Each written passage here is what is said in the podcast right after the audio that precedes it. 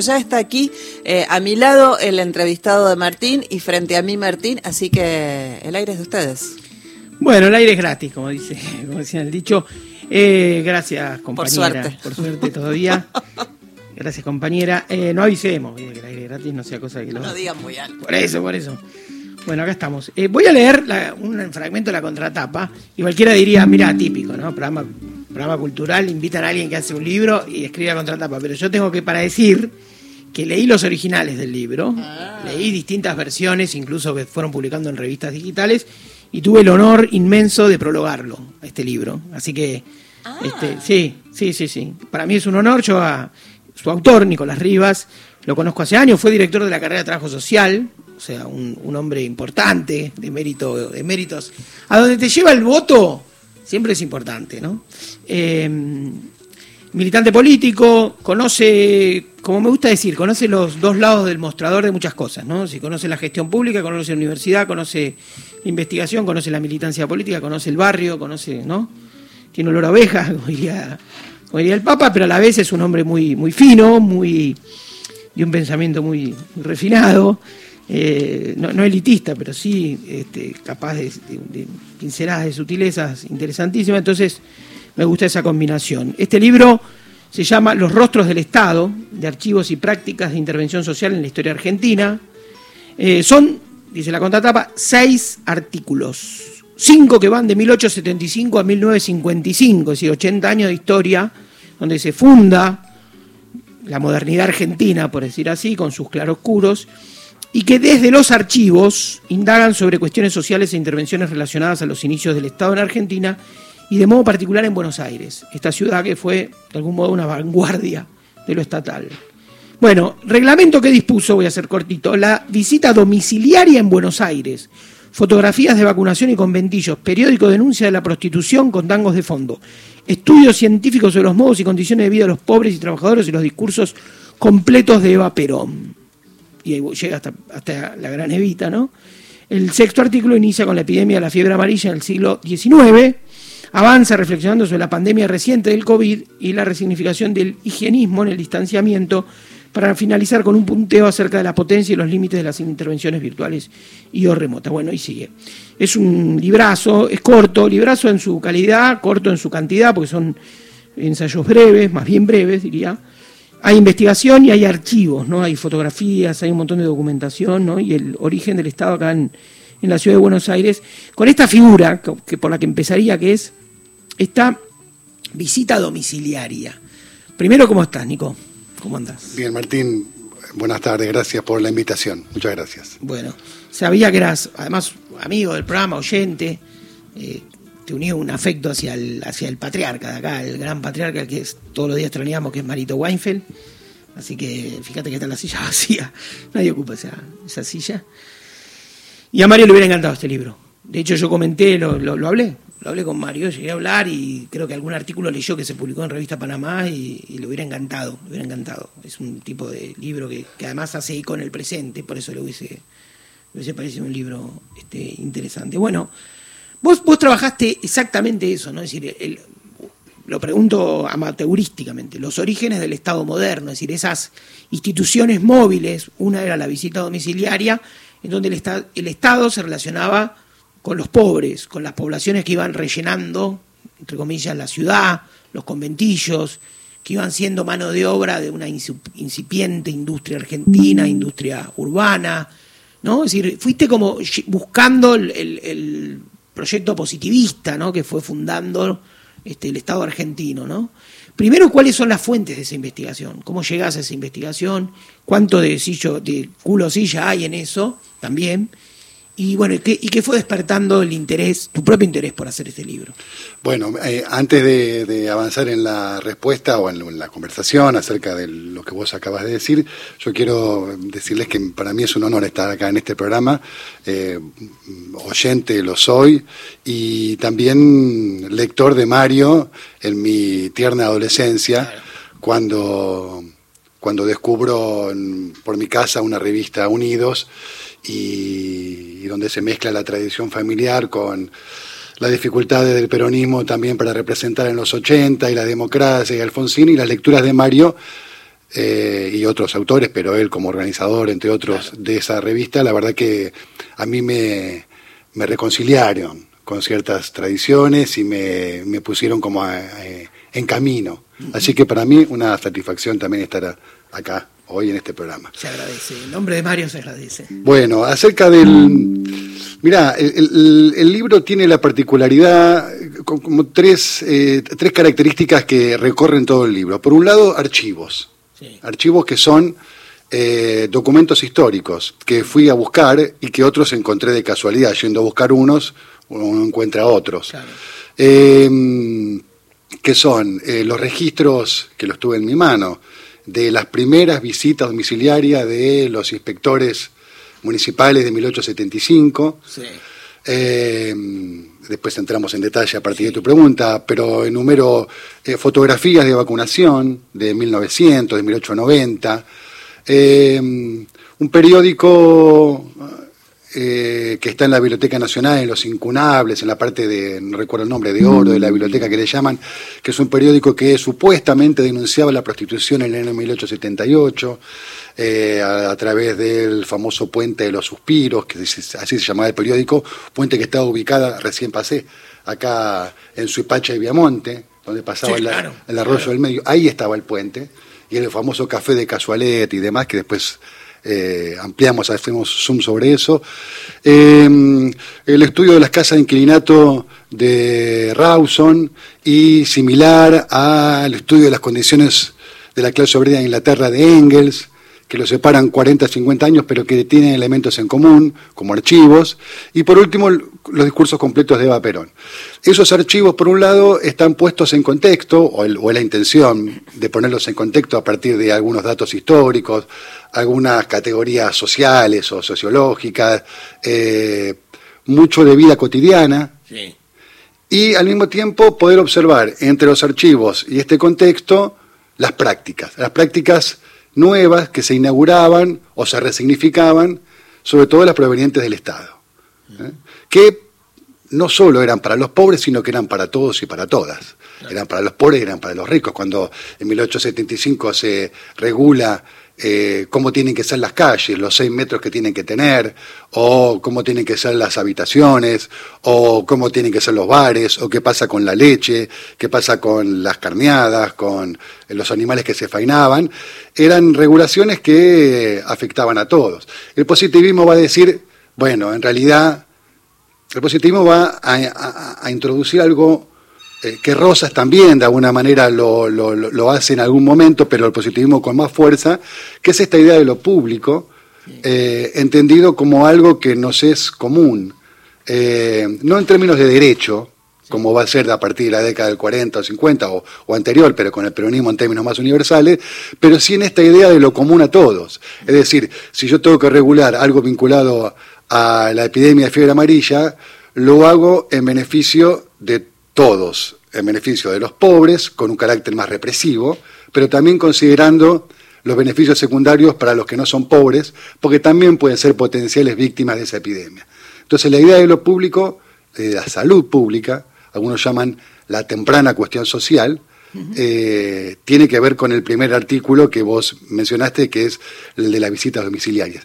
¿Qué es esto? La hagamos zoom ahí, me gustó sí, hagamos un poquito de zoom ahí. ¿Qué es esto? también al puente de los suspiros, un rato, pero sí. por acá. De las visitas domiciliarias, ¿qué, ¿qué, es eso? La, la entrevista en domicilio, la visita domiciliaria es una práctica muy común, actual, vigente, desde ese periodo y hasta la actualidad. En profesiones eh, u oficios vinculados a eh, cierta verificación de lo que sucede en el espacio doméstico, en el espacio privado. Los liberales tenían un gran problema porque para ellos era muy difícil pensar la posibilidad de que el Estado ingrese al domicilio, al espacio mm. privado. Y van a discutir mucho si es posible que eh, pueda ingresar para regular, para inspeccionar, para sancionar y posteriormente también para asistir. Y la discusión, eh, los liberales planteaban, eh, está en juego el interés común. Y si está en juego el interés común, podemos restringir eh, algún principio liberal e eh, introducirnos en el ámbito domiciliario. Por eso se regula, se reglamenta. ¿Para qué? Para poder inspeccionar aspectos de la vida cotidiana en este caso sí, de los pobres o de los bares o de los espacios públicos, que podrían ser focos de infecciones, focos de transmisión de enfermedades, y entonces van a venir las reglamentaciones donde van a decir que los techos de las habitaciones tienen que tener 4 o 5 metros, las paredes tienen que estar blanqueadas, eh, el agua tiene que estar separada, el agua comestible separada de los baños para que no haya contaminación. Hay una tesis que yo la nombro en el libro de un médico casal de 1880 eh, que se llama La higiene con J y que habla sobre el viento en Buenos Aires, el agua en Buenos Aires, los sótanos en Buenos Aires, los árboles en Buenos Aires. Parte de la hipótesis muy fuerte eh, del higienismo de 1880 que eh, el aire puede contaminar cierta eh, eh, ciertas poblaciones que viven hacinadas, entonces durmiendo todos juntos y sin airear y sin blanquear, esta persona puede, casi textual, puede levantarse a la mañana, eh, discutir con su mujer porque no durmió bien, entonces va al bar y en el bar toma unas copas de más y se pelea para prevenir la violencia y el higienismo.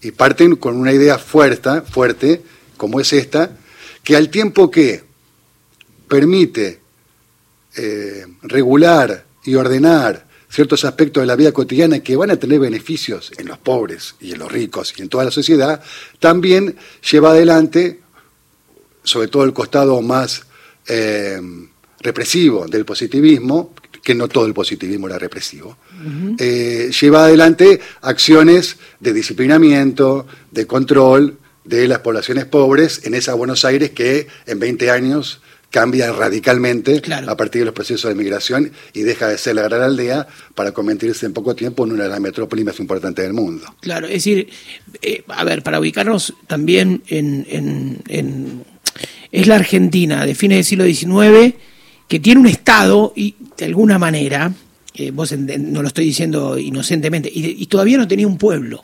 Es decir, no tenía, sí, sí, existía un pueblo argentino, existía un pueblo indígena, existía un pueblo criollo, existía un pueblo migrante, pero lo, armaba un poco, lo estaba armando, ¿no? Es decir, era, era, ¿quiénes eran esos que eran visitados? Eran, bajaban de los barcos, utilizando esa metáfora, digamos. Eh, ¿Quiénes eran? ¿Cuál era ese pueblo? Sí, ese bajo pueblo, digamos. Hay una, hay una, una pintura del pintor uruguayo Juan Manuel Blanes, eh, que se llama Un episodio de la fiebre amarilla, que es eh, icónica, de hecho yo la quería incorporar en, el libro, que de alguna manera... Mientras tanto la busco.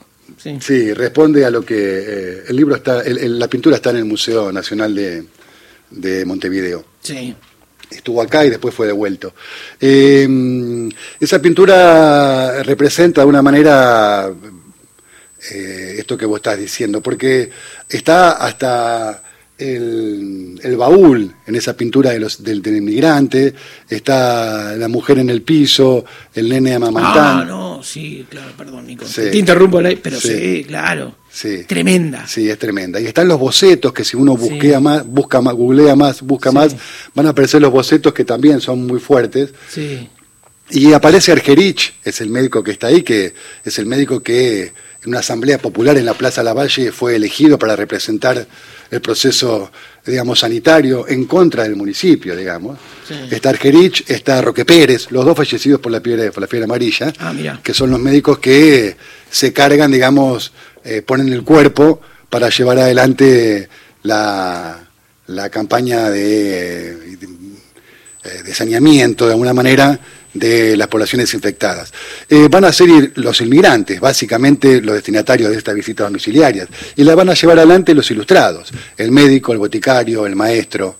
Eh, paradójicamente que se asocia la asistencia social al carácter eh, supuestamente natural de femenino, de la bondad, de la empatía, de la comprensión. Esto va a ser años posteriores.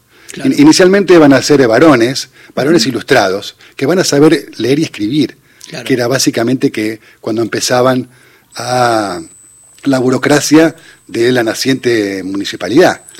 Eh, entonces eran ellos los encargados. Y los destinatarios eran las poblaciones migrantes, inmigrantes, eh, pobres, que debían eh, regularse las formas de vida, ordenarse las formas de vida. Eh, una, una cuestión súper interesante, nos queda un minutito más y vamos a, vamos a tener la interrupción de y media y después volvemos, ¿no? La segunda mitad también con vos, estamos hablando con Nicolás Rivas. Eh, una parte interesante que a mí siempre, cuando conocí la cocina del libro, me, impactaba porque ya veníamos, era el contexto, es decir, libro y contexto, ¿no? Y el contexto era eh, este año electoral y el advenimiento, con mucho viento a favor, de las ideas libertarias, que vinculaban una versión del liberalismo una versión, una versión eh, que, digamos, compleja, que tenía su fuente en la escuela austríaca, con una visión de lo público, lo estatal, tan mínima, ¿no? Eh, con consigna, no, él se definía a mi ley como se define, ¿no? El presidente, o se definió como el anarcocapitalista, ¿no? Para el cual todo impuesto es un robo, ¿no?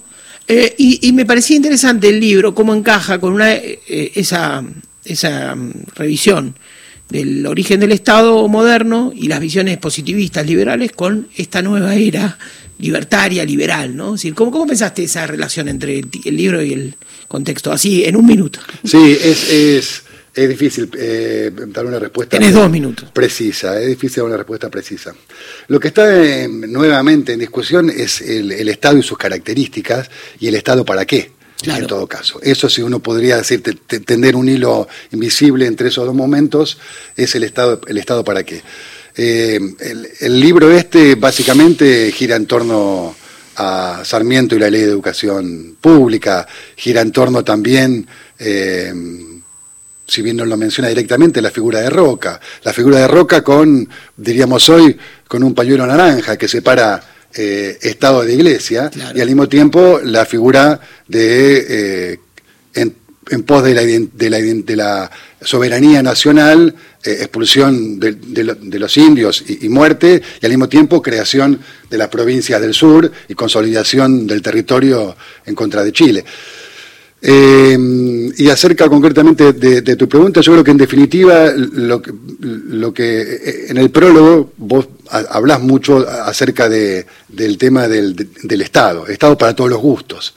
Y yo creo que el libro lo que intenta es recrear eh, o, resignificar eh, este carácter contradictorio, ambivalente, dependiendo de, eh, de la configuración ideológica predominante, el perfil que va a tener, pero siempre en función de o más Estado o menos Estado, o Estado para qué, o el reclamo, o la crítica. Me parece que eso puede unir. Perfecto. Bueno, estamos entonces con Nicolás Rivas. Acaba de salir Los rostros del Estado de archivos y prácticas de intervención social en la historia argentina. Editorial Espacio, no había nombrado la editorial, que es muy importante. Y vamos a seguir la segunda media hora. Así es, eh, en la segunda media hora Martín sigue con su entrevistado, pero Gente de Pie se queda hasta las 5 de la tarde el programa de Mario Weinfeld en Duplex por AM870 por Nacional Folclórica 98.7.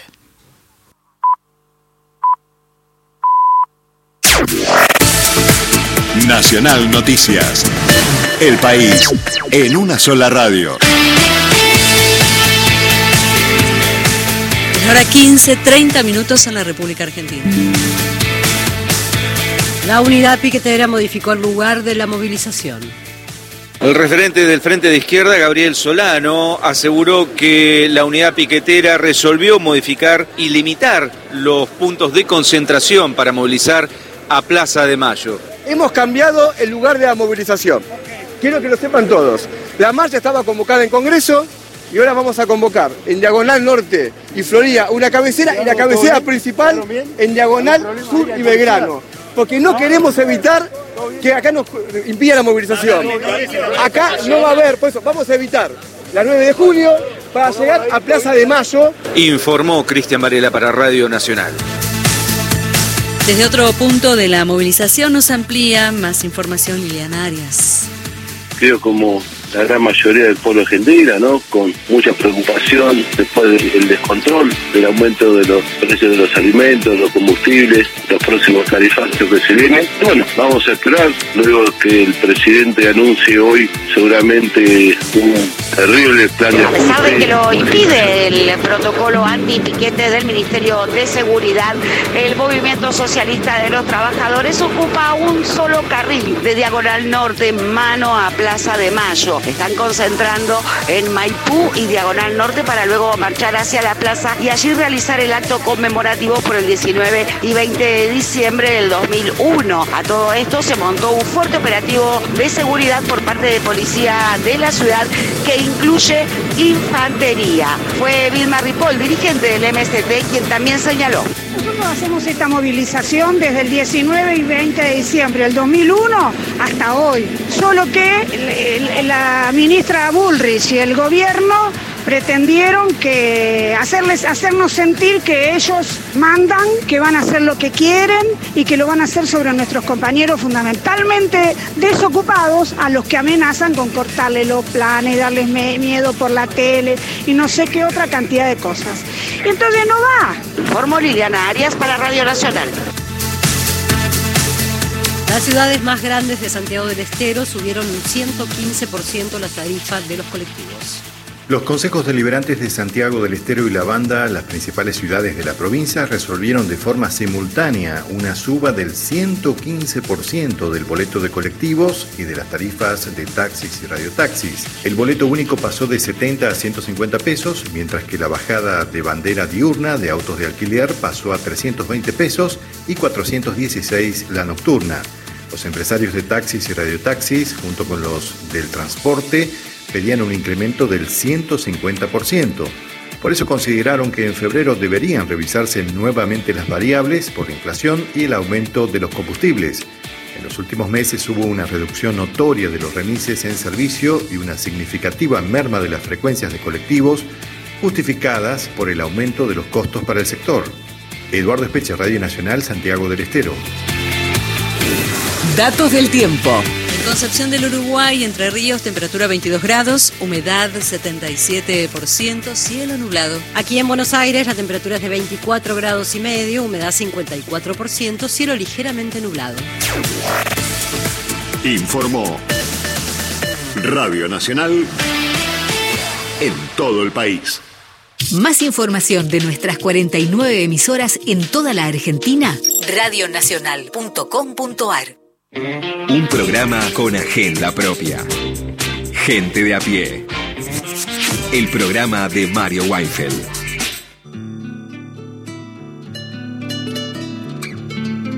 Así hablaba la Jacinta en mi pueblo. Yo la oí cuando las aguas llegaron y se tuvieron que ir, mezclando buen castellano con algo de guaraní esto fue lo que ella dijo. Yo lo voy a repetir.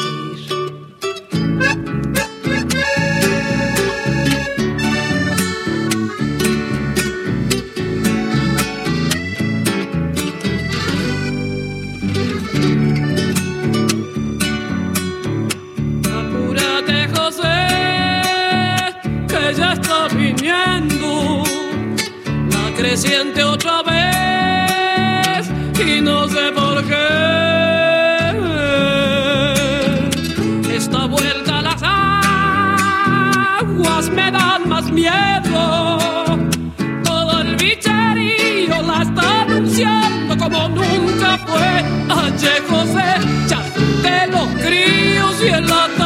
atatito en el terraplén.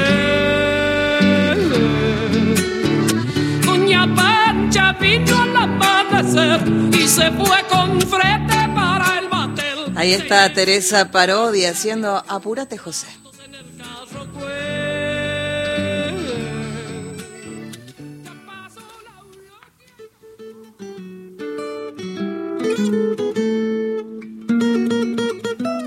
¿Sabes de lo especial de este día, de la marcha, de, la, de, la ley contra piquete, de, esto nuevo que se está instalando hoy? Así que vamos a ir a la calle, vamos a tomar contacto con nuestro compañero Cristian Varela. ¿Estás allí en Avenida Belgrano, Cristian? Sí, Carla, eh, eh, Belgrano y Avenida Diagonal Sur, eh, que es uno de los puntos de concentración que eh, ha- han puesto los, los, los organizadores de la unidad piquetera.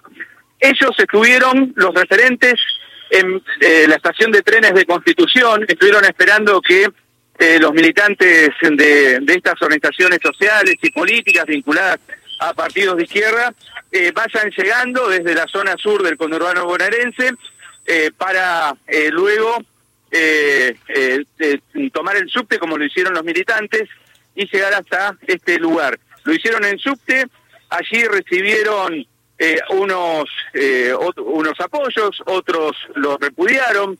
Lo cierto es que hasta este lugar, este punto, Diagonal Sur y Belgrano, vinieron caminando desde la avenida 9 de Julio por la vereda, porque hay una, una guardia de seguridad de los efectivos de la policía de la ciudad que estaba a lo largo de toda la traza para evitar cortes de tránsito. Ahora, en este lugar, donde nace, eh, do- donde se encuentra el punto de unión entre Belgrano y Diagonal Sur, aquí ya hay una afectación al tránsito. Sobre la calle Piedras está totalmente cortada el tránsito, Piedras y Belgrano, vemos eh, ya bastante cantidad de gente con eh, ya banderas, con pancartas vinculadas a la protesta de hoy, que tiene que ver con los 22 años de eh, la crisis social, política y económica del 2001. Eh, muchas, muchos efectivos de la policía de la Ciudad de Buenos Aires están custodiando esta zona. Eh, y, y como te decía, Carla, eh, hasta este punto el tránsito es absolutamente normal. Belgrano sigue abierta al tránsito. Diagonal Sur también sigue abierta al tránsito. La gran incógnita y la gran pregunta es qué es lo que va a pasar a partir de ahora cuando empiece a llegar más gente a este punto, si se va a cortar la avenida la, eh, Diagonal Sur hasta la Plaza de Mayo, donde se va a hacer el acto, o los militantes eh, que están aquí van a ir por la- las veredas de, de esta avenida. El clima es eh, de tranquilidad, hay rostros tapados, que es lo que el protocolo antipiquete estaría prohibiendo, hay niños y niñas. Mira, no, no, rostros tapados no hay, no hemos visto. Eh, eh, chicos, mira, por ahora todavía no, no, no vimos. Eh, eh, Edu- Eduardo Beliboni, eh, cuando habló con la prensa en la estación de Constitución, eh, defendió la, la posibilidad de que hayan menores, eh, porque es decisión de cada uno de los padres. Y allí había dicho que la movilización iba a ser por la calle. Eh, Hay efectivos de, de la policía de la ciudad, así que esa es la gran incógnita que, que podemos plantear en este momento. Si va a haber o no afectación del tránsito en esta zona, que es son aproximadamente unas cinco cuadras hasta la Plaza de Mayo. Ahí vemos que se acercan algunos dirigentes, que están cortando parcialmente el tránsito sobre la avenida Belgrano. ¿Y la policía? La policía está tratando de, de encauzar el tránsito ahora. Eh, vemos ahí la- las motocicletas y ya, ya está cortado el tránsito en la avenida Belgrano, llegando Eduardo Beliboni a este punto. Están las motocicletas de la Guardia de Infantería de la ciudad de Buenos Aires, que está tratando de Ahí se, escu- Acelerar. se escuchan gritos. ¿Hay al- algún tipo de enfrentamiento, Cristian? No, pero la policía, la, los, las motocicletas, ahí, ahí están tirando a un, a un efectivo de la policía de la ciudad de Buenos Aires. Está la motocicleta, se cayó. Esto era casi previsible que iba a pasar. La policía estaba tratando de encauzar para liberar el tránsito y estaban muy cerca de donde estaban, de donde estaban los dirigentes Sí. y entre la presión, los empujeos, ahora los forcejeos entre los efectivos de la policía de la ciudad de Buenos Aires y los referentes de la unidad piquetera que están empujando a los referentes para que vayan a la vereda y poder liberar esa zona. Como te decía Carla, momentos de tensión en este lugar. Sí, sí, era lo que se esperaba, Cristian, lamentablemente. Sí, sí, sí, sí. Aquí ya, te decía que cuando te estaba describiendo la situación se veía venir. Se veía venir. Cuando- Resguardate vos, Cristian, por favor.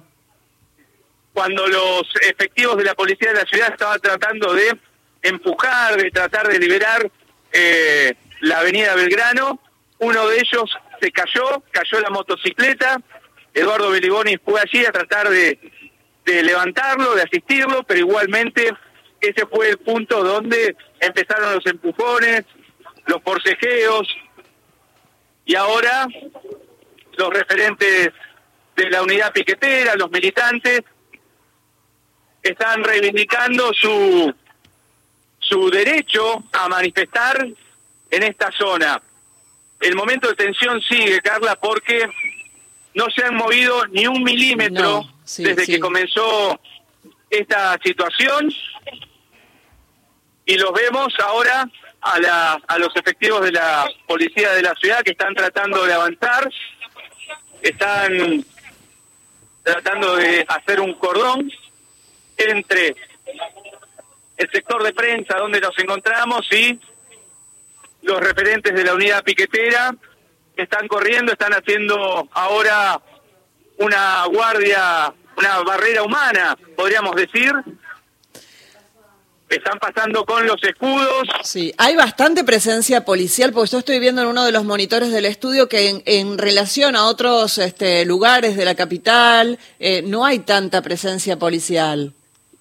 No, vos sabés, Carla, que este es un lugar que... eh, Ah, ahí se ve, sí.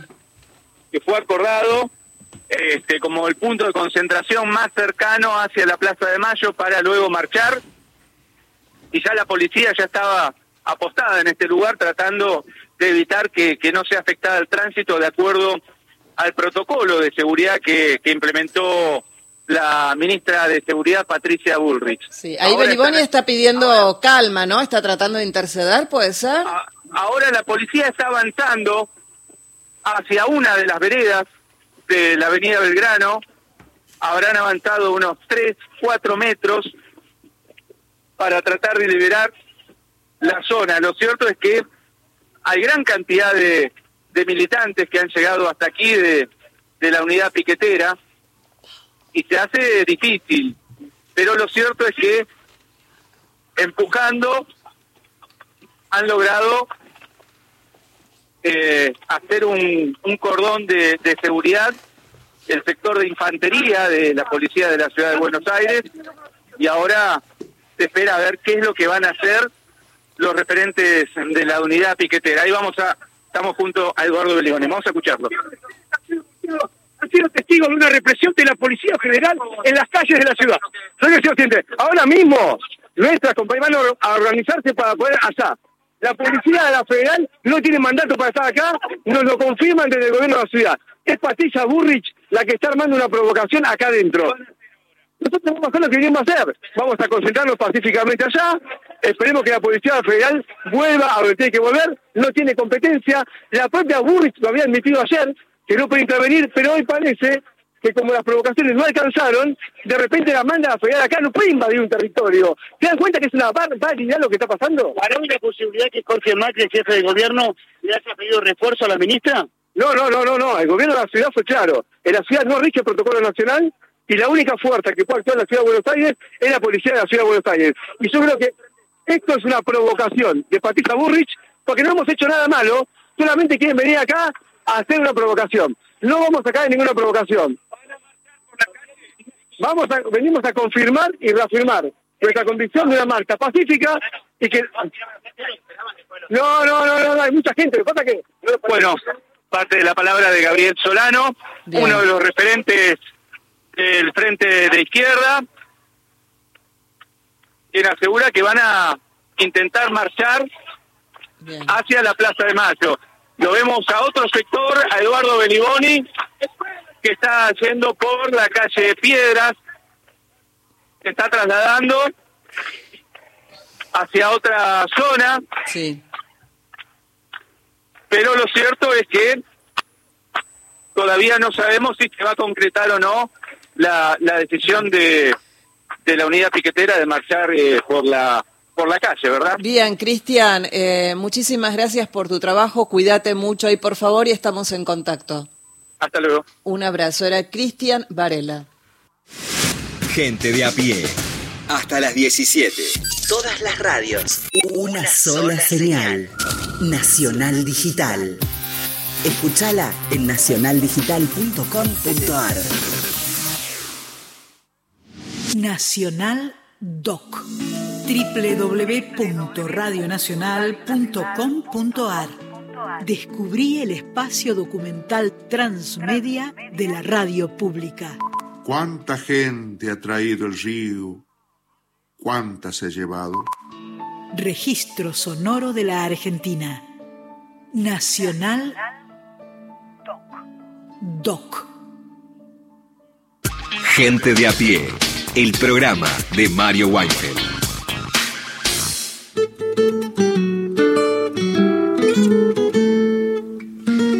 Sí, estamos acá. Bueno, día, día a día que, día que tiene su, su, su condimento especial, ¿no? Eh, seguimos en la conversación con, con Nicolás Rivas. Eh, estamos hablando, entre otras cosas, de su libro reciente. Ahí todavía tiene olor a horno, los rostros del Estado, de archivos y prácticas de intervención social en la historia argentina. Y uno de los ensayos, eh, creo que, no sé si para el final, ¿no? Queda, me parece, que es el de la Fundación Eva Perón. Eh, en limpio cuestiones, y a mí me. mm, cuestiones, digamos, de una fundación y de una historia en torno a Eva que está un poco eh, mitologizada, ¿no? Entonces eh, es lindo el artículo, sobre todo también porque pasa en limpio eh, resultados, ¿no? ¿Qué le quedó al Estado? ¿Qué, qué dejó eh, la Fundación Eva Perón? eh, que fue un, bueno, la, la gran, la gran misión de Eva, ¿no? Donde Eva se expresó como, como figura política, ¿no? Eh, ¿qué- empiezo por ahí. ¿Qué quedó en el Estado? Eh, ¿qué- qué- cuál, fue, ¿Cuál fue la obra pública de la, de la Fundación Eva Perón? Sí, eh, eh, un poco a lo- los inicios ¿no? de la fundación, eh, para llegar a tu, a, tu- a tu pregunta, que yo creo que es el valor que tiene también uno de los valores del, del artículo, creo, que es que eh, para otra investigación, leyéndolo, mm, nos distribuimos material a leer con compañeros, docentes, y me tocó los discursos completos de Eva Perón. Entonces, son tres tomos que están editados, que son todos los, las transcripciones de los discursos hechos por radios eh, y eh, puestos en formato de libro. Y leyéndolos, eh, llego con que Eva va a la organización de la Unión Ferroviaria a hacer una inauguración y eh, se refiere al modelo de organización asistencial de los trabajadores ferroviarios, señalando que eh, eran como algo así como un ejemplo a imitar.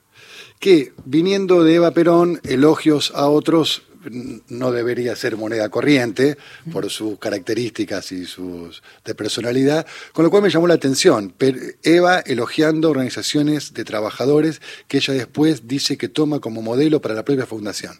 Y efectivamente, a partir de ahí hago foco en ese tema y voy a la historia de la Unión Ferroviaria y la Organización de los Trabajadores Ferroviarios, la fuerte Organización de los Trabajadores Ferroviarios, y, y descubro ahí que hay un esquema de organización asistencial de hospitales ferroviarios, de obra social para los ferroviarios, eh, previos a las obras sociales, a las obras sociales de la década del 60, Claro. de proveedorías eh, con alimentos económicos, con vestimenta, con algún tipo de mutual para vacaciones, en la década del 30 de los ferroviarios. Con lo cual uno podría decir que una primera enseñanza de eso es, bueno, en los trabajadores, en los y las trabajadores, formales, informales, evidentemente hay un esquema de organización, hay pautas, hay señales que pueden ayudar a entender no solo lo que fue la fundación, sino quizá también, quizá también a cómo esto puede seguir ahora también en el 2023. Quizá ahí haya claves para mirar, para poder observar de manera detenida, que nos den algunas señales también de nuevas resignificaciones de la asistencia, nuevas resignificaciones también de las obras sociales, de, todo lo que hace al, al bienestar de los y las trabajadores formales e informales. Y concretamente, en relación a tu pregunta, la Fundación Eva Perón eh, eh, no hay más que mm, recorrer Buenos Aires, llegar a Buenos Aires y nos vamos a encontrar con los, todos los hospitales de, de- creados por la Fundación, esta idea fuerte del concepto de reparación histórica, ¿no? De reparar, reparar 100 años de injusticia, dice Eva. ¿no? Le criticaban en el libro negro de la Segunda Tiranía, un libro que sale publicado en el año 1956-57, que si uno lo lee con una perspectiva ideológica eh, opuesta a ese libro, reivindica más lo que sucedió, porque lo que hace es denunciar todo, y denuncia los excesos. Denuncia el mármol de Carrara para los pibes y pibas pobres en los hogares, denuncian que le cambiaban las sábanas cada dos semanas, denuncia que eh, habían sacado los muros para que puedan conectarse con el exterior, denuncia que eh, pasaron de un régimen eh, eh, casi eh, de, pupilos para los adultos mayores, para los viejos, a un régimen más social, de, de más vinculación con los familiares. Los primeros diagnósticos sociales, eh, Eva va a llamar a los asistentes sociales células mínimas. ¿no? Y, y- y este, esta idea sobre todo de acción social directa. Este concepto que es de la Secretaría de Trabajo y Previsión y viene también de la Unión Ferroviaria, que después eh, Perón va, va a tomar con Cereijo, que va a ser uno de los principales eh, organizadores tanto de la Secretaría de Trabajo y Previsión Social como de la Fundación, y esta idea de asistir sin burocracia.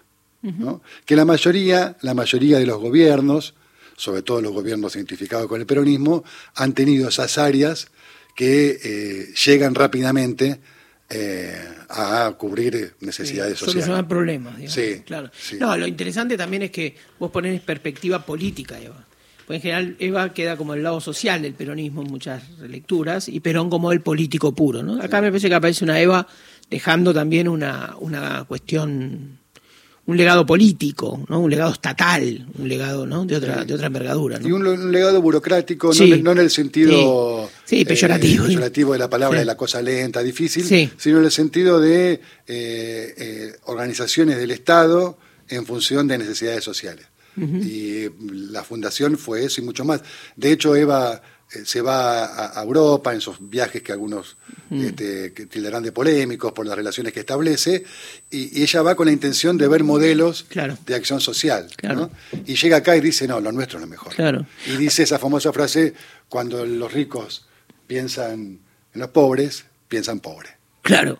Ahí vos sabés que te escuchaba decir eso interesante, ¿no? Sobre el libro La tiranía, y pensaba que de algún modo ese guante de el peronismo reivindicado por una lectura negativa, pero que es capaz de hacer, de, de- de hacer una especie de inventario, ¿no?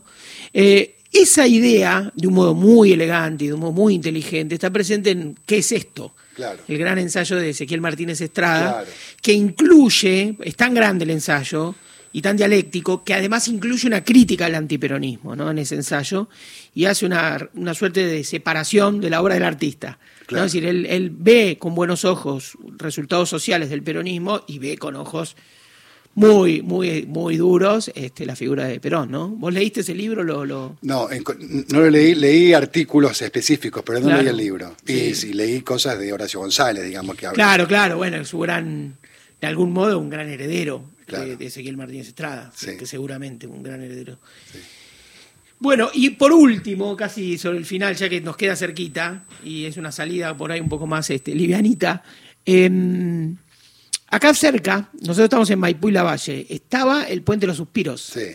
¿Qué, qué, qué funcionaba ahí? ¿Qué, Ahí, el Puente de Suspiros eran dos cosas. Fue Microcentro porteño para los que no, los que Sí, escuchan sí, desde el interior del país, de la. Argentina federal, digamos, Sí. esto es puro microcentro a metros del obelisco, ¿no? A, a metros de la Avenida Corrientes y la 9 de Julio.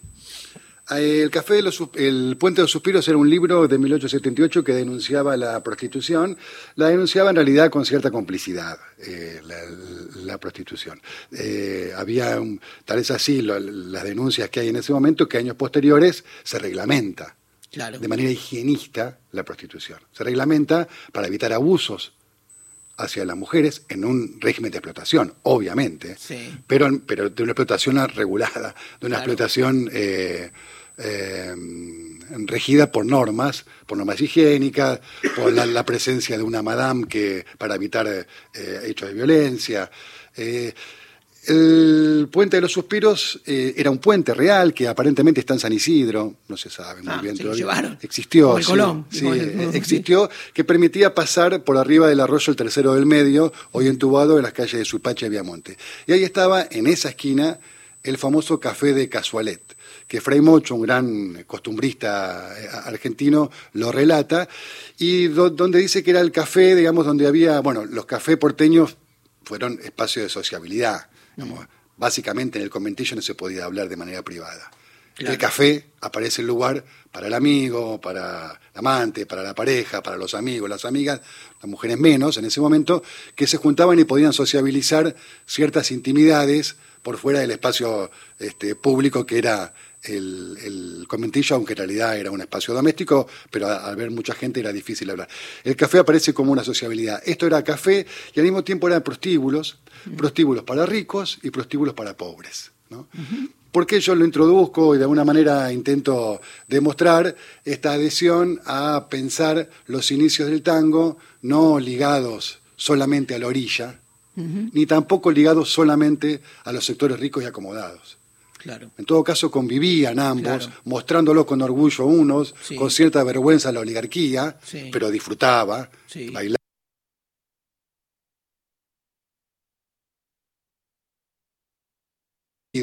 que con el paso del tiempo se vuelven melancólicos, se vuelven un poco más este Morales, eh, moralistas. más morales, con una poesía impresionante también.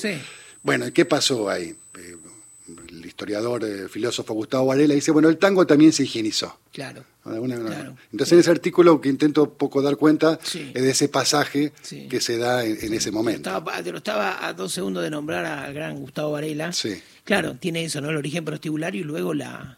Justo el otro día hablábamos también del tango de los 30, ¿no? Un tango que se hace cargo de la crisis, ¿no? Bueno, muy, sí, claro. Dice Polín, ¿no? Sí, Digamos, muy, muy, muy narrado.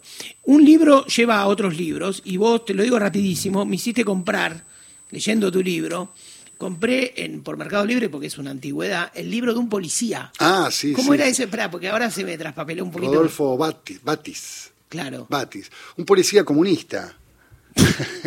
un policía comunista ligado también a ciertas ideas anarquistas que, que va a tener eh, de alguna manera un, un rol policial, obviamente, pero al mismo tiempo entendiendo que los problemas sociales derivan de la conflictividad social. Ah.